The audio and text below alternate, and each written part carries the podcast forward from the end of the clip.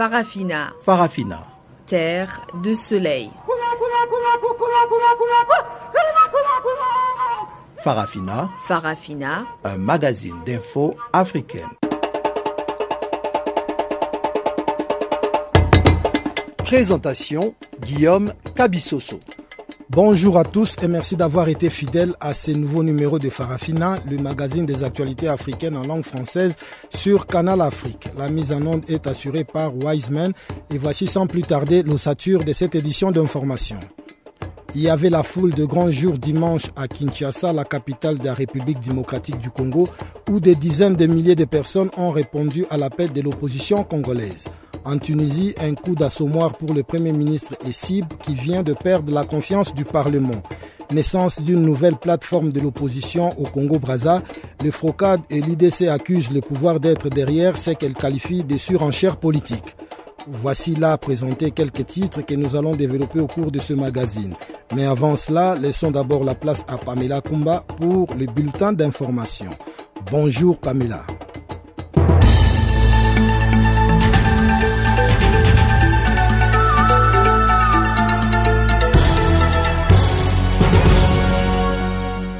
Merci Guillaume, bonjour à tous.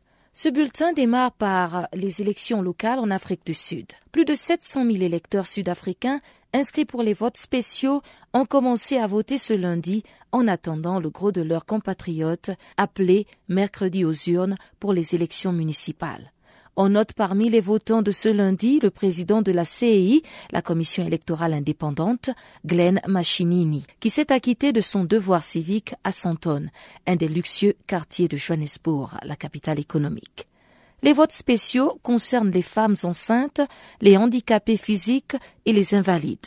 Ces votes spéciaux ont enregistré 719 222 électeurs dont 315 594, soit 44%, qui concernent les visites à domicile et les électeurs incapables de se rendre dans les bureaux de vote. La commission électorale indépendante a indiqué que ce vote spécial qui va s'achever mardi permettra aussi de tester le système électoral avant le vote général du 3 août. La commission assure avoir pris toutes les mesures nécessaires pour garantir la transparence et le calme tout au long de ce scrutin local.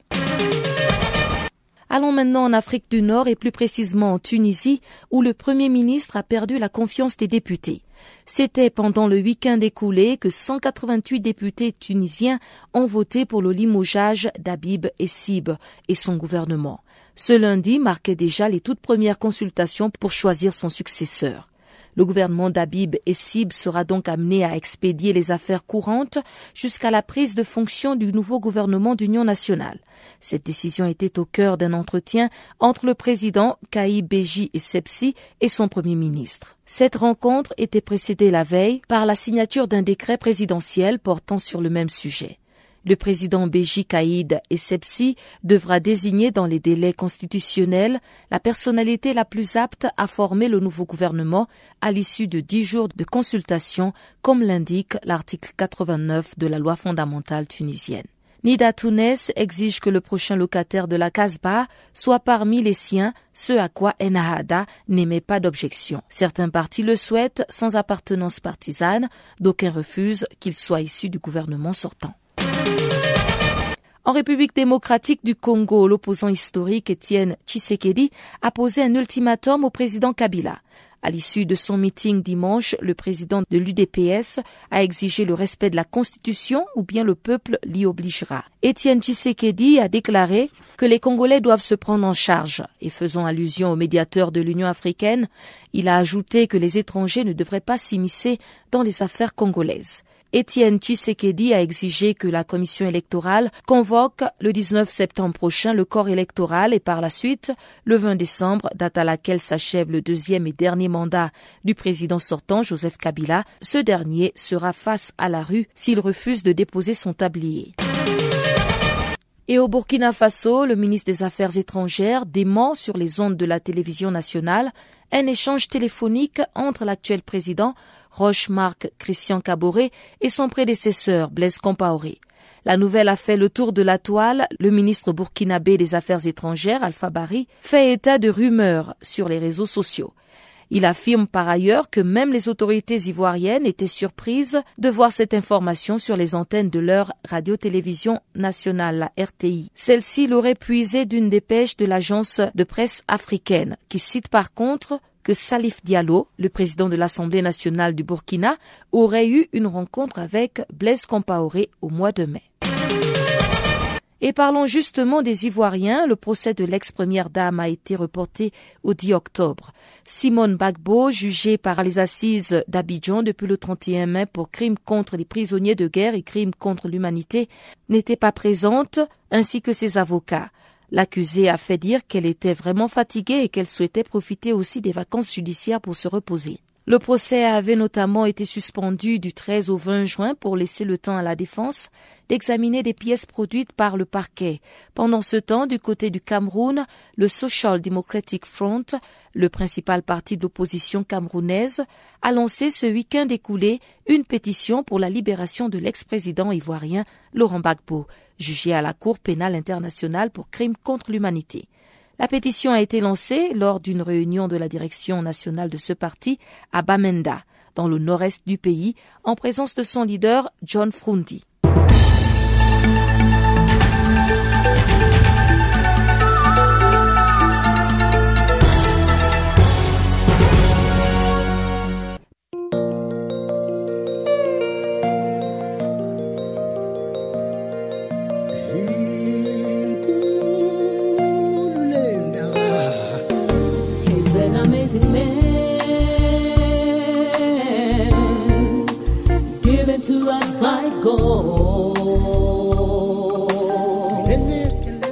Channel Africa, la voix de la renaissance africaine.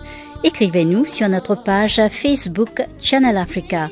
Faites-nous des tweets French Farafina ou bien Channel Africa 1.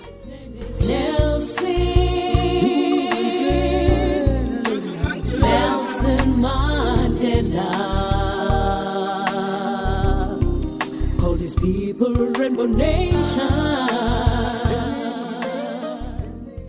Bonjour à tous. En République démocratique du Congo, il y avait la folle de grand jour dimanche à Kinshasa. Des centaines de milliers de personnes ont répondu à l'appel de l'opposition pour écouter notamment Étienne Tshisekedi, opposant historique, qui a exigé lors de son discours la tenue de la présidentielle dans le délai constitutionnel et le départ du président Joseph Kabila après la fin de son mandat.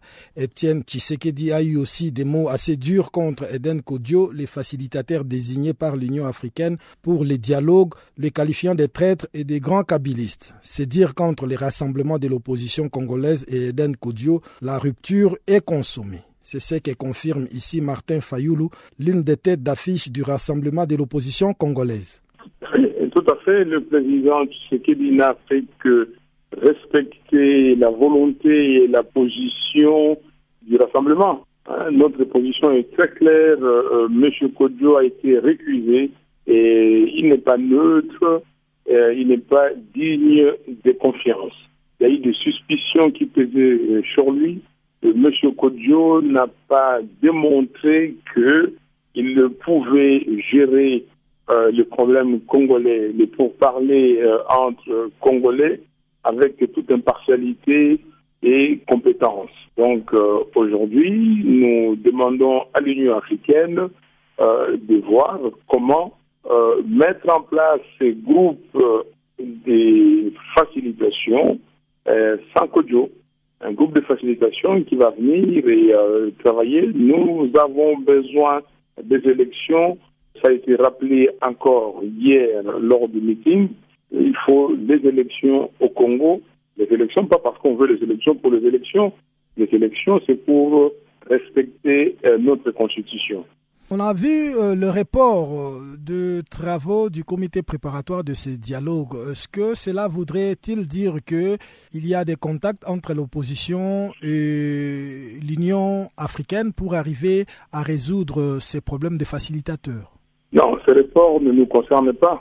Nous avons tout ce que M. Kodio fait, tous ces communiqués, ça ne nous concerne ni de paix ni de droite.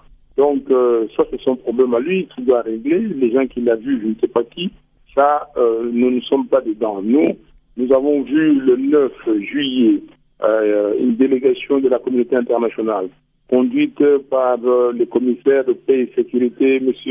Chergui. Nous, notre délégation était conduite par le président Tshisekedi. Nous étions là, à l'hôtel Tangla à Bruxelles, je répète, le 9 juillet, samedi 9 juillet dernier. Et nous avons dit clairement à la communauté internationale notre position que nous n'avions pas besoin d'un comité préparatoire, très clairement. nous avons dit que les groupes qu'on a qualifiés des groupes de soutien aux facilitateurs devaient se transformer en groupes de facilitation.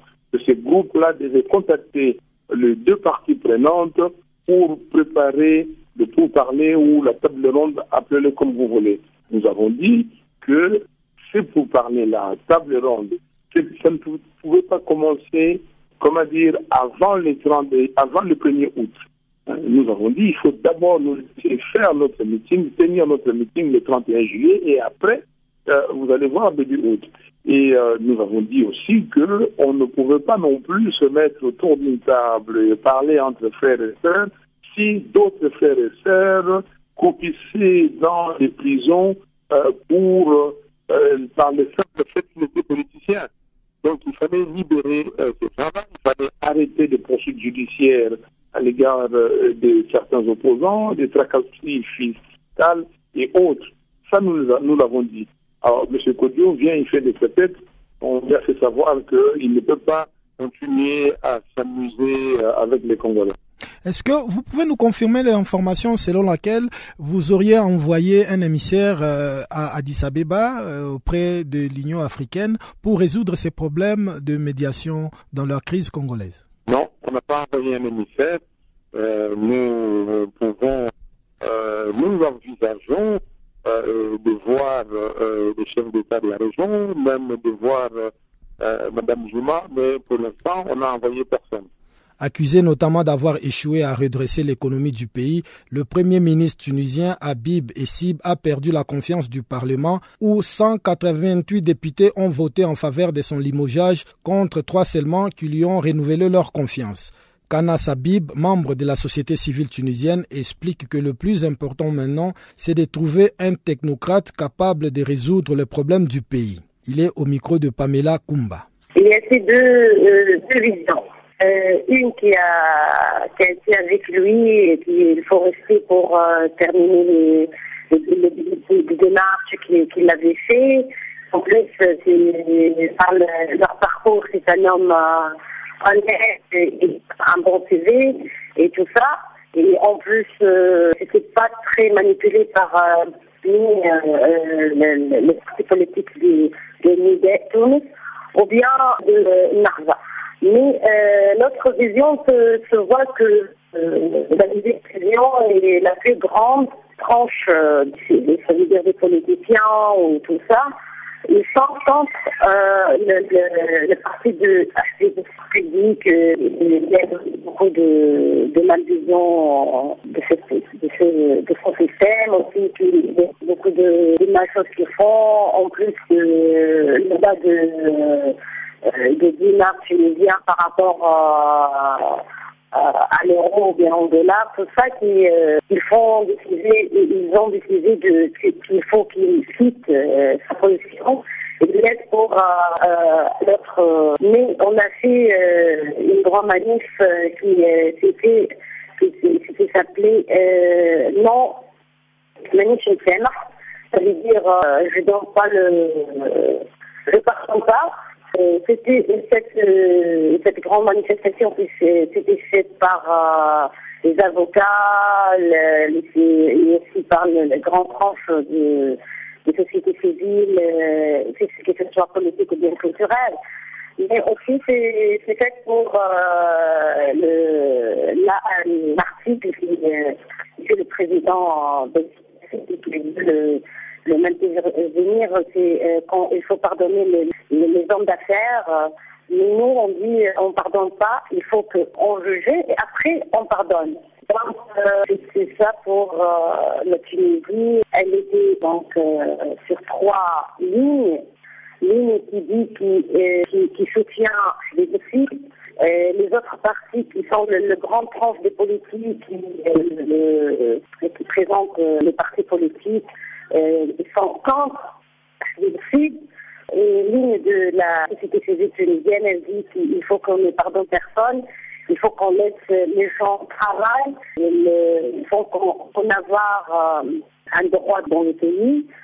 Et après, en résolution, on dit que entre nous, la partie du Nord et Narva, euh, les deux parties, ils sont insistés de, de sortir de l'exercice. Euh, c'est une grande question. Pourquoi? L'exercice pour euh, s'en sortir malgré qu'il était soutenu par euh, la partie des de, Mais après un an et demi, il était refusé de cette partie. Pourquoi on ne sait pas donc, euh, notre système, il cherche un mandat au bien l'état de l'homme. Y a-t-il d'autres options qui s'offrent au Premier ministre et son gouvernement? Il n'y a pas une autre solution pour le convaincre. Euh, et maintenant, l'État, le gouvernement, ils vont renouveler le, tout le gouvernement partir après une semaine. Normalement, euh, c'est de la part de, des droits tunisiens. Après une semaine, il laisse euh, sa place pour un autre gouverneur. Donc, le plus intéressant chez nous maintenant, le, le débat et tout ça, c'est qu'est-ce qu'ils vont faire pour la Tunisie. Ils cherchent quelqu'un qui est compétent, qui nous sortirait de, cette, de cette crise, ou bien euh, ils cherchent quelqu'un qui, est manipulé par euh, le dé. nous, on s'appelle chez nous dans la société civile le déchir, ça veut dire on, on le dit sur euh, sur Benjir et sur euh, Ramouche parce qu'ils sont des grands et on dit le déchir Qu'est-ce qu'ils vont décider pour euh, les jeunes Tunisiens, pour la nouvelle Tunisie? Le président Kaïb Beji, il avait euh, promis de constituer un gouvernement d'union nationale.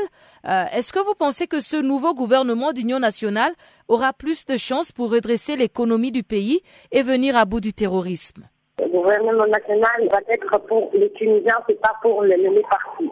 Parce qu'il faut qu'il y ait des gens compétents dans son domaine on ne peut pas parler sur l'économie ou bien sur les, de, finances sans n'y avoir pas euh, un homme qui est économiste. Il faut que les gens compétents, nous on cherche des hommes technocrates. Au Congo-Brazzaville, une nouvelle plateforme de l'opposition a été portée sur les fonds baptismaux le week-end. Dénommé Rassemblement de l'opposition congolaise, ROC en sigle, ce groupement est composé de formations qui espèrent conquérir le pouvoir par la voie démocratique et réunir l'ensemble de l'opposition qui a perdu le combat contre les changements de la constitution et les troisième mandats du président Denis Sassou Nguesso. Mais pour Guy Romain Kimfusia, porte-parole du FROCAD et de l'IDC, les ROC entendaient la nouvelle nouvelle plateforme d'opposition n'est que de la surenchère du pouvoir congolais qui veut créer l'illusion que l'opposition est divisée. Ben, c'est un peu de la surenchère. Hein. Le pouvoir qui a toujours su euh, mettre les ingrédients dans l'opposition pour la diviser, a par devers lui gardé quelques éléments infiltrés dans nos différents partis pour les mettre en, en œuvre chaque fois qu'il sera en difficulté. Aujourd'hui, le pouvoir est en difficulté pour la simple raison que le FROCA de l'IDC ont eu la, faveur et la primeur d'être reçus par le secrétaire général euh, adjoint des Nations Unies, chargé du département politique euh, en la personne de M. Jeffrey Fettman. Et ça, ça, ça a dû mettre en branle euh, la stratégie du pouvoir qui a, comme d'habitude, recours à ces supplétifs infiltrés dans les partis pour donner l'illusion que l'opposition est divisée.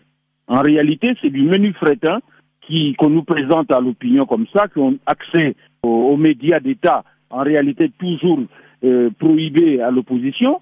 Ce sont ces menus frétins, je vous donne quelques noms, euh, Monsieur Pouelet, euh, qui a fait ses, frasques au Frocade, qui, a, qui est allé faire un, un parti qui s'appelle les Républicains, et c'est lui qui essaie de remettre autour de ça des menus frétins qui n'ont aucune réalité physique ni politique dans le pays. Ce n'est que euh, de la stratégie du pouvoir pour donner l'illusion à l'extérieur qu'il y a une opposition divisée. En réalité, le programme est le véritable roc, si je voulais prendre le même euphémisme que, eux, c'est le véritable roc pour la simple raison que les Nations Unies, quand elles ont voulu parler avec l'opposition congolaise, elles s'est adressées au FROCAD et à l'IDC. Donc nous restons tout à fait sereins hein, quant à la, la consistance de notre plateforme FROCA d'IDC. Autrement dit, vous êtes convaincu que c'est le jeu du pouvoir qui voudrait en fait débaucher au sein de l'opposition pour faire croire qu'en face euh, de lui, il euh, négocie avec l'opposition justement. Tout à fait. L'opposition réelle, elle a été aujourd'hui identifiée, sacralisée, j'allais dire, euh, par tous nos partenaires de l'étranger, hein, à qui les chancelleries ont rendu compte de la réalité politique dans le pays. Hein, l'ambassade des États-Unis est là, l'ambassade de France est là, l'Union européenne est là. Elle sait que le partenaire intangible aujourd'hui de M. Sassou, c'est le FROCA de l'IDC. Tout le reste, c'est de la fabrication pour faire de la diversion et se donner un peu plus de délai pour ne pas aller tout droit à ce dialogue que tout le monde réclame avec insistance. Vous venez de dire que vous avez été reçu par les Nations Unies. On peut conclure que les pré-négociations pour la tenue d'un véritable dialogue sont en cours. En tout cas, c'est ce que nous avons nous exprimé à M.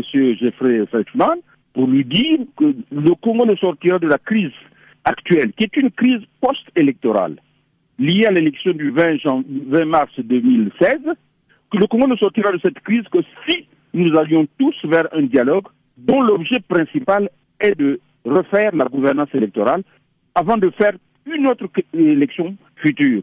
Il faut qu'on règle ce contentieux à travers une bonne organisation des élections. C'est la gouvernance électorale.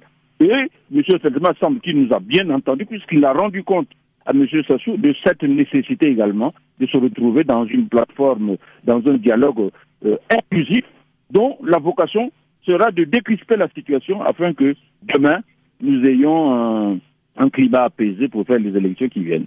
Au Sénégal, la Ligue de masse, un parti d'opposition, a dénoncé dimanche un complot contre son président Abdoul Mbaye. L'ancien premier ministre sénégalais a été inculpé et placé sous contrôle judiciaire samedi après avoir été accusé d'avoir falsifié son certificat de mariage. Une affaire qui entre dans la stratégie du pouvoir en place qui veut éliminer Abdoulaye Mbaye à la présidentielle de 2019 selon Sheikh Sidi Diop, secrétaire général du parti La Ligue de masse. C'est-à-dire qu'Abdoul Mbaye, hmm. sorti fraîchement de la grande école des hautes études commerciales de France, après avoir fait de brillantes études au lycée Van Vollenhoven, ensuite au lycée Louis le Grand, et en plus de cela, il a fait un autre DSS à la Sorbonne. Il a débarqué fraîchement au Sénégal. Il a assumé les fonctions de directeur général d'une grande banque. Entre-temps, il s'est marié à une dame aussi, une jeune étudiante qui venait fraîchement de sortir de la faculté de médecine de Dakar. Ils se sont mariés à l'époque il n'y avait pas cette séparation de biens, etc. C'était tacite la communauté de biens légale. Il s'est marié légalement avec son épouse, arrivé en 1990. Puisqu'il y a eu, il était directeur d'une autre banque. Il y a eu ce problème-là qui venait de se poser entre un de ses clients et son épouse. Il s'est dit qu'on ne sait jamais la nature humaine, comment elle est faite. Je vais aller au moins procéder à la rectification de la nature de la communauté de biens que j'ai signé avec mon épouse. Ils sont allés tous les deux à la mairie. Ils ont procédé à la rectification de cet acte-là. Et ils ont tous les deux signé. Et ils ont continué à cheminer ensemble. Et c'est lorsqu'il était Premier ministre, encore une fois, après avoir vécu 33 ans avec cette dame, qui est la maman de ses enfants, cette dame-là qui est la maman de ses enfants, ils ont décidé tous les deux, communément, de divorcer. À l'époque, il était Premier ministre. Il était Premier ministre. Mais maintenant, euh, lorsqu'ils ont divorcé, la juge a commencé à procéder à la séparation des biens. Ils ont apporté tous les deux la nature des biens qu'ils avaient, les biens qu'ils avaient, etc., etc.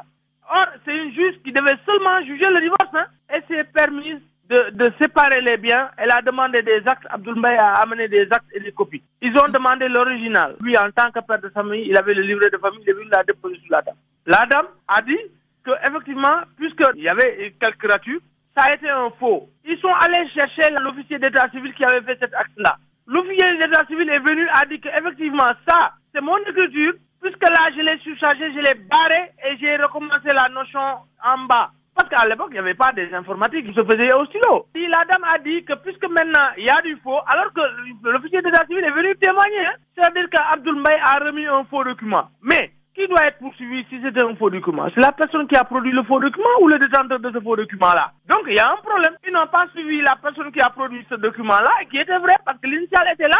Ils ont dit qu'Abdoumbaye a produit un faux. Donc, on va le poursuivre. Ils ont activé la police d'État qui s'appelle la division des investigations criminelles pour enquêter là-dessus. Ils se sont levés, ils l'ont mis en contrôle judiciaire avec une interdiction de sortie du territoire. Mais pourquoi une interdiction de sortir euh, du territoire national?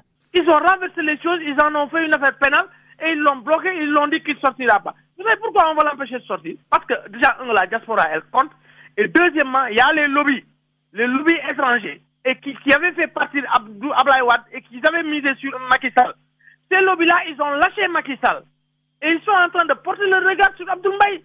C'est ça la réalité. Mais encore, ce qui est ridicule dans cette histoire, les biens, ces biens-là, qui font l'objet actuellement de, tout ce brouhaha-là, les biens sont au Sénégal. Mais comment cette personne-là, elle peut fuir à l'étranger alors que ces biens-là sont au Sénégal? Et ce sont ces biens-là qui sont litigieux. Mais donc c'est contradictoire. Mais la réalité, c'est quoi? Cette histoire est politique. Il y a un complot d'État qui, qui sont en train de magouiller, de manigancer. Ils ne veulent pas d'Abdoul en tant que candidat parce qu'Abdoul est, est en train de les faire paniquer. Ils savent très bien que c'est un challenger et il est en train de drainer des foules.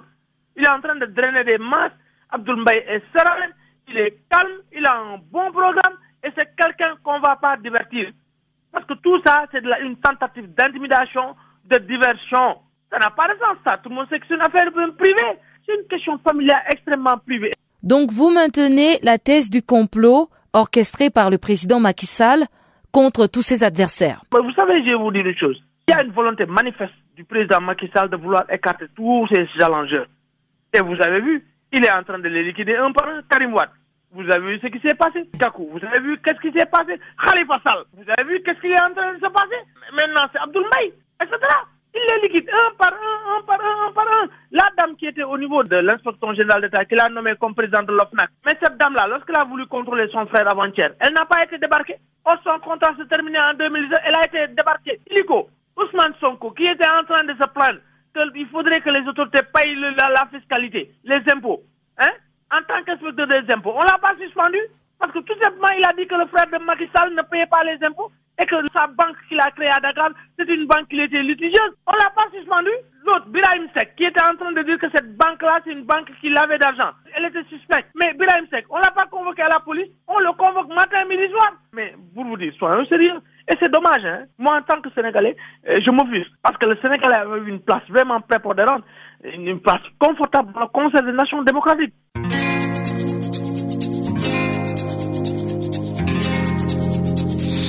Vous écoutez Farafina, un programme en français sur Canal Afrique émettant de Johannesburg.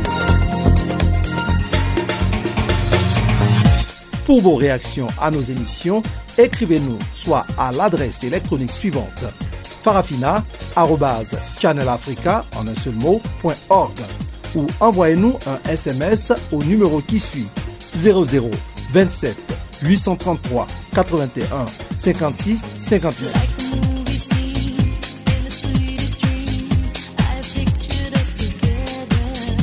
Notre adresse électronique farafina.channelafrica en un seul mot, point .org ou par SMS 0027 833 81 56 59.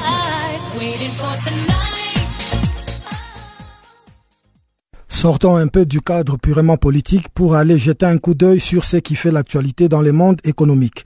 Voici donc Chanceline Louraquois pour le bulletin économique de ces magazines.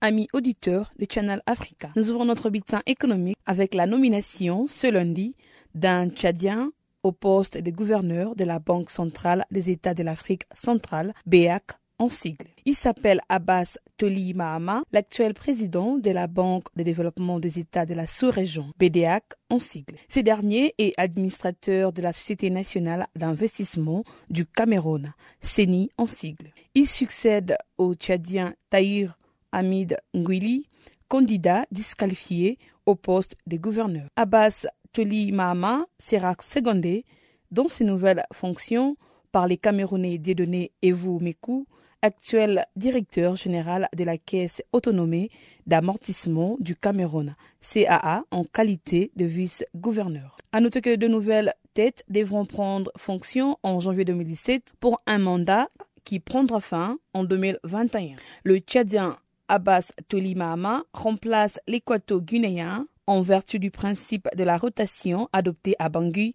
en 2010 et sous les managements que la Banque centrale a réalisé un bénéfice record inédit de plus de 160,8 milliards de francs CFA en 2015, soit 245 millions d'euros. La Banque de développement des États de la sous-région a pour mission de définir et de conduire la politique monétaire applicable dans les pays membres de l'Union. Les pays membres de l'Union sont les Cameroun, la Centrafrique, les Congo, le Gabon, la Guinée équatoriale et le Tchad. En Côte d'Ivoire, 13 accords ont été signés le week-end entre Abidjan et Ouagadougou. Ces accords ont été signés au terme de la cinquième conférence du traité d'amitié et de coopération, TAC en sigle, entre la République de Côte d'Ivoire et du Burkina Faso. Il s'agit entre autres d'un accord pour la planification des activités de la Chambre des commerces et d'industrie du Burkina Faso en République des Côtes d'Ivoire. Il définit les modalités d'établissement de la Chambre des commerces et d'industrie burkinabé en Côte d'Ivoire et d'un mémorandum d'entente en matière d'enseignement et des formations professionnelles. Il a pour objet d'établir une coopération dans les domaines de l'enseignement technique et de la formation professionnelle. Ces mémorandums précisent les domaines des coopérations et les engagements réciproques des parties, suivi d'un accord des services aériens, des coopérations relatives aux opérations de recherche et de sauvetage d'aéronefs. Signalons également qu'une convention de concession révisée de l'exploitation des transports ferroviaires a été signée, ainsi que le programme d'application de l'accord culturel pour les années 2017, 2018 et 2019. Toujours en Côte d'Ivoire, l'Innova, la société d'ingénierie et de services numériques active en Afrique de l'Ouest et du Centre, a remporté le week-end l'award pour la Côte d'Ivoire du Microsoft Patna pour l'année 2016 et celui du Windows Patna et Divine pour la zone Afrique de l'Ouest, de l'Est et du Centre. Restons toujours en Côte d'Ivoire. Le syndicat national des agents du ministère de Commerce et de la Côte d'Ivoire, Synamique Si en sigle, a organisé le week-end à Rotonde des cités financières du plateau une assemblée générale ordinaire sous la présence du ministre Jean-Louis Bilon, président de la cérémonie. À cet effet, le ministre Bilon des douanes a promis de s'engager de nouveau dans son secteur pour que ses agents aient leur prime. Le thème de l'Assemblée générale ordinaire était les rôles des agents du ministère du Commerce dans la lutte contre la cherté de la vie. Cette rencontre fut l'occasion pour le ministre Jean-Louis de faire des précisions sur la fixation des prix sur le marché. Les Fonds monétaires international a accordé le week-end un prêt de 305 millions d'euros à Madagascar. Cette aide intervient dans le cadre de la facilité élargie, FEC en sigle. La dite facilité élargie est un programme sur trois ans. Ce programme a l'objectif de soutenir la balance des paiements et de renforcer les réserves en devises tout en renflouant le caisse de l'État. Notons que la facilité élargie de crédit est perçue comme le signal pour les investisseurs privés et surtout les autres bailleurs d'accorder à nouveau leurs attentions à Madagascar en vue de débloquer plus de fonds pour le pays. À noter que l'argent sera décaissé en sept tranches. La première sera versée d'ici quelques jours. Pour le reste, les conseils d'administration du Fonds monétaire international se réunira tous les six mois jusqu'en 2019. Signalons que cette aide intervient après deux ans de négociations et l'argent ne sera débloqué que si les engagements du pays sont respectés. Bref, la facilité élargie des crédits est un signal important pour les autres bailleurs des fonds.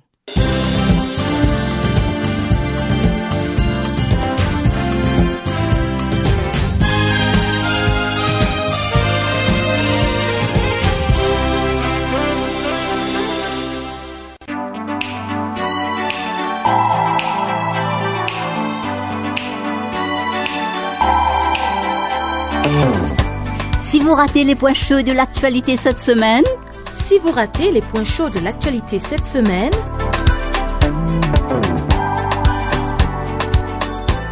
eh bien, sans plus tarder, suivez la revue des actualités de la semaine sur Channel Africa, la voix de la Renaissance africaine.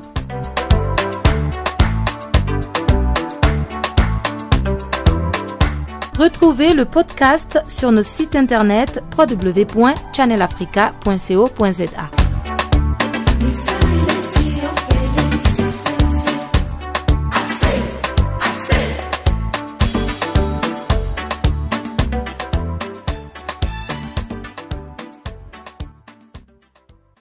Le bureau exécutif des LOSAT, l'organisation syndicale des aérodromes du Tchad, a décidé pendant les week-ends de suspendre son mouvement de grève. Une décision prise après des menaces formulées à l'encontre du personnel gréviste et le refus de la SECNA de reconnaître l'OSAT.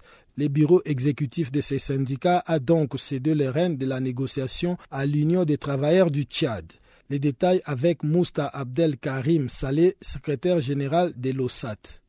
Nous avons suspendu la grève euh, pour reprendre euh, les services depuis samedi parce que euh, l'Union syndicale du Tchad, comme nous sommes affiliés, a entrepris des démarches pour la négociation, pour, la médiation entre notre syndicat et à la délégation notre autorité de l'aviation. Ce qu'on avait décidé, et puis la grève n'est pas encore définitivement levée.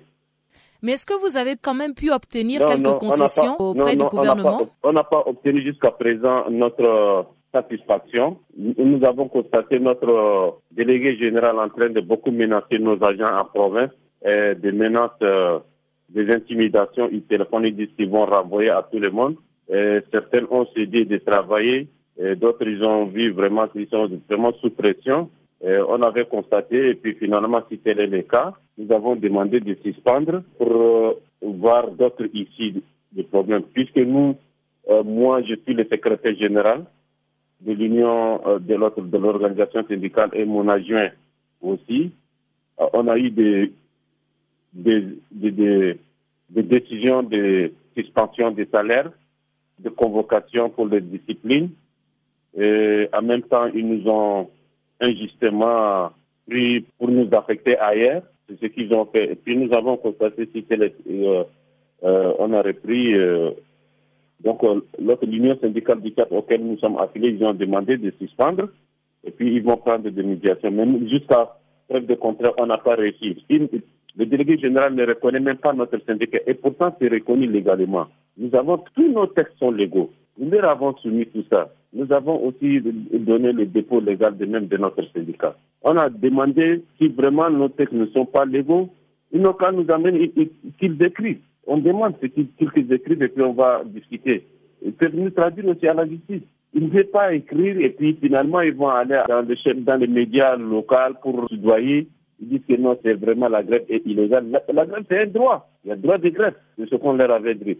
Euh, mais notre délégué ne voudrait pas contre. S'il ne veut pas faire la médiation, nous allons saisir au niveau, au niveau de l'inspection du travail, mais jusqu'on va aller au tribunal même. C'est ce qu'on a décidé de vouloir faire ça. Alors comment qualifieriez-vous ce mouvement? Est-ce que pour vous c'était euh, une grève réussie? Nous savions que euh, la grève a réussi et que les gens l'ignorent. Et beaucoup même ignorent. Ils pensent que la réponse est surtout à la capitale N'Djamena. Or, c'est pas ça. C'est pas une réponse seulement à N'Djamena au Tchad on a des aérodromes secondaires, beaucoup, dans les provinces. Et tous ces aérodromes secondaires sont allés en grève à 100%. La grève a, été réussie maintenant. C'est quoi les gens ignorent. Et on a demandé à notre autorité qui nous apporte si vraiment des textes sont illégaux, ils n'ont pas apporté leurs preuves. Et si la grève est illégale, ils n'ont pas nous expliquer ce qu'on a fait. Ils n'arrivaient même pas à apporter d'explications sur ça. Donc maintenant, tout est entre les mains du syndicat national des travailleurs. Oui, c'est l'Union syndicale du Tchad, la centrale syndicale auquel nous sommes affiliés. Maintenant, ce sont ceux qui sont en train de, de, faire la médiation entre notre organisation syndicale des aérodromes du Tchad avec notre autorité de l'aviation, la délégation de l'AFECMA, article 10, activité nationale. Les autorités ont accepté de discuter au moins avec eux Oui, ils ont écrit une lettre euh, à l'autorité de l'aviation de notre euh, délégation euh, des activités aéronautiques nationales.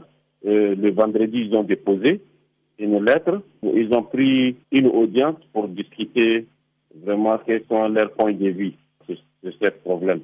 Mais s'ils n'acceptent pas, donc ils disent qu'ils vont informer aux autorités compétentes du pays de ce qu'ils ont décidé. Donc nous attendons ce qu'ils devront maintenant décider de faire. Entre-temps, nos agents sont trop menacés trop tôt menacés, sous pression, des menaces, des disent qu'ils vont renvoyer. Et voilà, donc on leur a demandé de de service. Après, on, si on n'a pas trouvé de solution, autrement on va décider. Peut-être notre délégué même sera poursuivi au niveau du tribunal. Ce qu'on devrait même faire, peut-être. Au Nigeria, c'est sûrement la première fois qu'un convoi humanitaire international est attaqué depuis le début de l'insurrection de Boko Haram au nord-est du pays. En effet, selon l'UNICEF, un convoi humanitaire des Nations Unies a été attaqué jeudi dans cette zone de l'État de Borno, une région en proie aux violences du groupe djihadiste nigérian.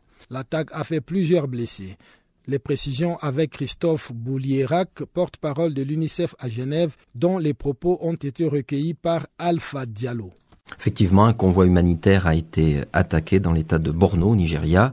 Nous avons un employé qui a été euh, blessé. Il y a également eu un contracteur de, IOM euh, qui a été euh, blessé. Ils ont été amenés à l'hôpital de Maïdougouri.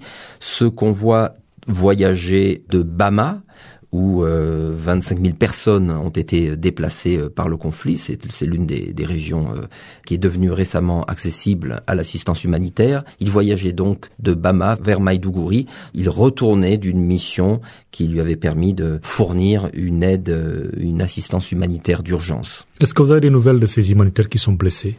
Oui, nous avons des nouvelles. en ce qui concerne L'employé de l'UNICEF, il est dans un état euh, satisfaisant. Il faut demander à IOM. Il semble que IOM euh, ait, mis la même appréciation pour euh, leurs leur contracteurs. Est-ce qu'au niveau de l'UNICEF, vous avez beaucoup plus d'informations par rapport aux circonstances de cette attaque et les auteurs de cette attaque? Alors, c'est donc un convoi qui avait fourni une assistance dans la ville de Bama, dans l'état de, de, Borno, encore une fois, et qui était sur le retour vers Maïdougouri. Les détails ne sont pas complètement clairs, mais il semble qu'il y a eu d'abord une explosion qui a brisé le pare-brise d'un véhicule fortifié, Armored Vehicle, le chauffeur, car c'est le chauffeur qui a été euh, blessé et qui a été ensuite amené euh, à Maïdougouri. C'était un convoi qui était escorté, c'est pas du tout le cas de tous les convois, mais il a été escorté et cela a permis donc de pouvoir euh, ramener tout le monde en sécurité et ça a permis encore une fois de ramener euh, les, personnels blessés vers un lieu, un établissement de santé dans les meilleurs délais. Est-ce que quelque part aussi après cette attaque, les organismes humanitaires de l'ONU ont suspendu leurs activités et leurs missions humanitaires dans cette zone? Oui, c'est le point crucial, c'est-à-dire que les Nations Unies ont, suspendu temporairement leur, euh, leur mission d'assistance humanitaire le temps de faire une évaluation sécuritaire. Elle a lieu euh, actuellement.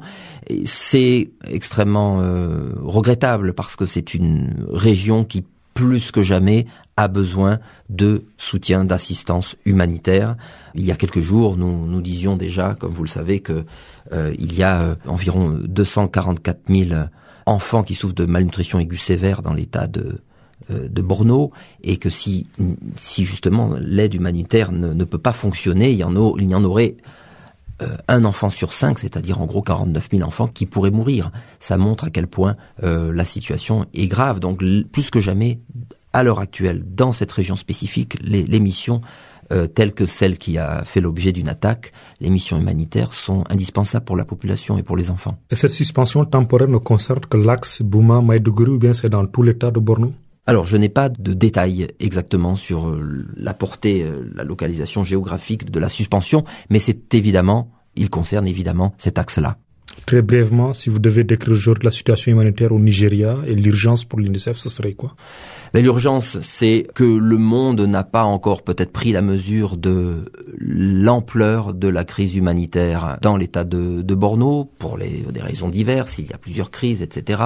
Il y a notre directeur régional était là-bas il y a quelques jours. Il y a euh, 2 millions de personnes qui n'ont pas été atteintes. Donc, euh, nous continuons, l'UNICEF, notre travail dans la lutte contre la malnutrition, l'amélioration de l'accès à l'eau, à l'assainissement, à la vaccination, aux soins médicaux. Mais c'est clairement euh, l'exemple d'une situation extrêmement grave où nous ne pouvons pas travailler autant que nous le souhaitons. C'est le cas, je crois, de tous les partenaires humanitaires. Il faut vraiment que l'action humanitaire puisse augmenter en, intensité dans cette région vu l'ampleur des besoins.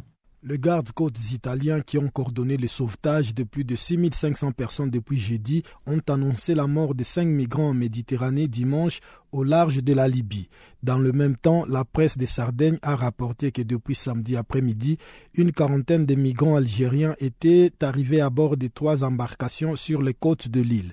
Et plus à l'ouest, les gardes-côtes espagnols ont annoncé avoir secouru au moins 118 migrants provenant du Maghreb et d'Afrique subsaharienne tout au long de la journée de dimanche au large de la Libye, le navire Vega de la marine italienne et les Louventa de l'association allemande Gij Retten ont récupéré au total quatre cadavres lors du secours de 130 personnes, dont 60 femmes et deux bébés, à bord d'un canot pneumatique qui commençait à se dégonfler et prenait de l'eau. Selon un porte-parole des gardes-côtes, plusieurs migrants paniqués ont sauté à l'eau, mais tous ont été récupérés. La marine italienne a annoncé sur son compte Twitter avoir repêché cinq personnes, mais que deux n'avaient pas pu être réanimés.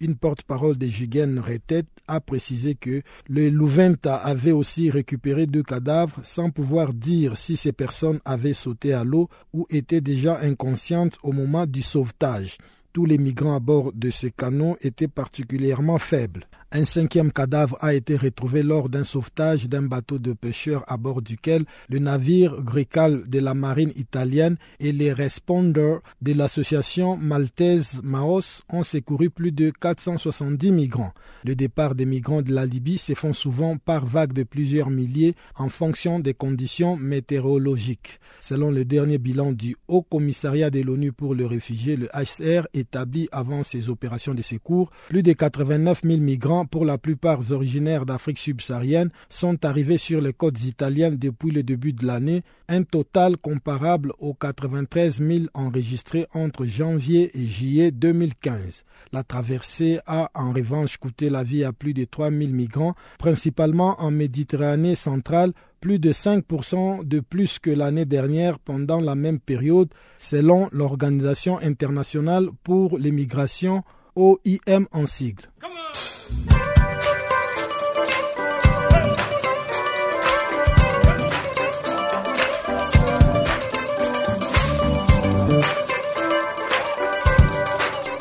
Farafina, votre rendez-vous hebdomadaire sur Channel Africa, la radio panafricaine.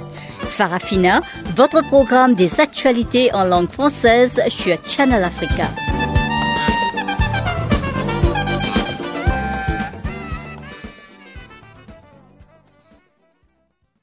Chers auditeurs de Canal Afrique, nous voici presque à la fin de notre programme de séjour. Mais avant de nous séparer, cédons encore le micro à Chanceline Louraquois qui a compilé pour nous les informations sportives.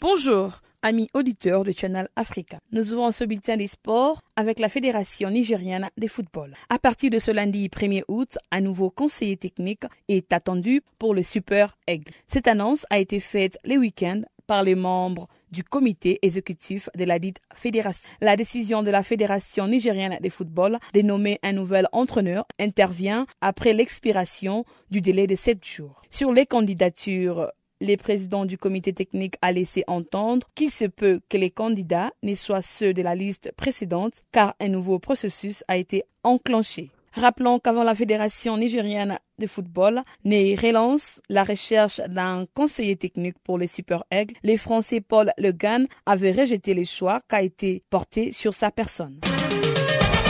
Parlons de la clôture de la 20e édition de l'Afro Basket de moins de 18 ans, organisée à Kigali du 22 au 31 juillet 2016. L'Angola est désormais champion d'Afrique de basketball de moins de 18 ans. Le jeune Palinkan Negra l'ont emporté avec 86 à 82. Cette championship FIBA Afro-Basket de moins de 18 ans s'est déroulée au Rwanda et elle est regroupée 12 pays. Il s'agissait donc de l'Égypte, les tenants du titre, le Mali, l'Algérie, l'Angola, le Burkina Faso, la Côte d'Ivoire, le Gabon, l'Ouganda, la République démocratique du Congo, le Rwanda, la Tunisie et le Zimbabwe. À noter que ces pays ont été qualifiés afin de disputer les divers matchs du tournoi. Les Angolais ont tiré leur épingle de jeu lors des prolongations au score 9 à 5. Ils sont champions de cette édition. C'est depuis l'Angola avait affiché son ambition de gagner cette championship en remportant les premiers quarts avec 25 à 16. C'était un écart considérable que le jeune Pharaon ont essayé de combler en élevant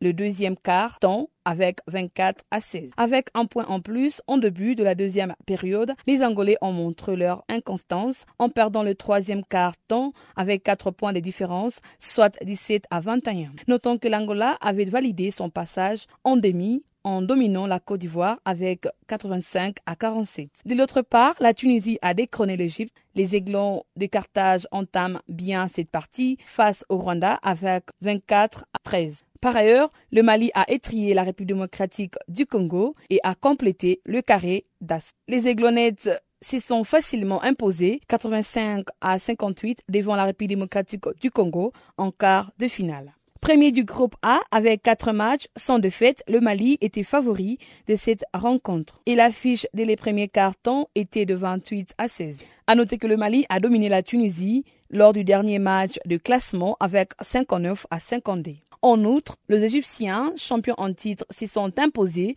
82 à 74 devant l'Algérie. Par contre, la Tunisie avait stoppé le Rwanda et file en quart de finale. Le Rwanda n'a pas pu joindre les équipes retenues pour les quarts de finale dans son afro-basket de moins de 18 ans. Les pays hôtes a été stoppé par la Tunisie pour le titre final au score 68 à 51. Parlant de Kosafa Cap de moins de 17 ans, l'édition 2016, l'Afrique du Sud et la Namibie ont validé leur ticket le week-end à l'issue de demi-finale. Cette compétition a connu un chamboulement dans la matinée en raison de la disqualification de la Zambie pour fraude sur l'âge de certains de ses joueurs. L'Afrique du Sud a été sans pitié devant le Kenya, repêché en demi-finale. Les Amajimbos ont infligé un cinglant 4 à 0 à leurs adversaires avec des réalisations de mixé en 10e minute, le Rooks en 29e minute, Michelesi en 36e minute et Gladla en 73e minute. Dans la seconde finale, la décision ne s'est faite que dans les tirs au but. La Namibie s'est imposée 6 à 5 devant la Malawi après un score nul d'un but partout dans le temps réglementaire. Au Burkina Faso, le Kenya Francis Kipto a remporté le week-end à Pau la huitième édition du semi-marathon altitude Naori avec une longueur de 21,447 km. Le premier athlète burkinabé, Yakuba Sissé, est arrivé en sixième position. Et près des 400 marathoniers venant d'une dizaine de pays de la sous-région ont pris part au semi-marathon altitude Naori. En effet, la particularité de la course consistait à parcourir un critérium de 3 km à l'intérieur de la ville de Pau avant d'entamer une ascension du pic Naori qui culmine à 447 mètres d'altitude. L'athlète kenyan Kipto a bouclé cette distance en 1 heure et 19 minutes. Devant les tenants du titre, les Marocains Khalil Lablauk, qui se contente de la deuxième place. La troisième place est occupée par les Togolais Kakomissa Midouane, tandis que l'Ivoirien Boris Kwaku occupe la quatrième place.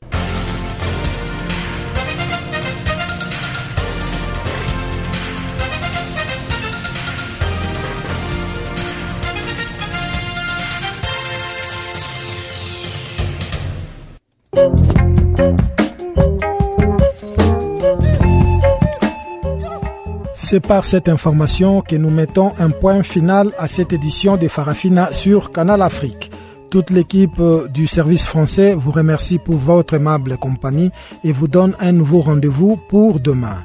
En attendant, Guillaume Cabissoso vous souhaite de passer une agréable journée ou soirée selon le lieu d'où vous nous recevez. Au revoir.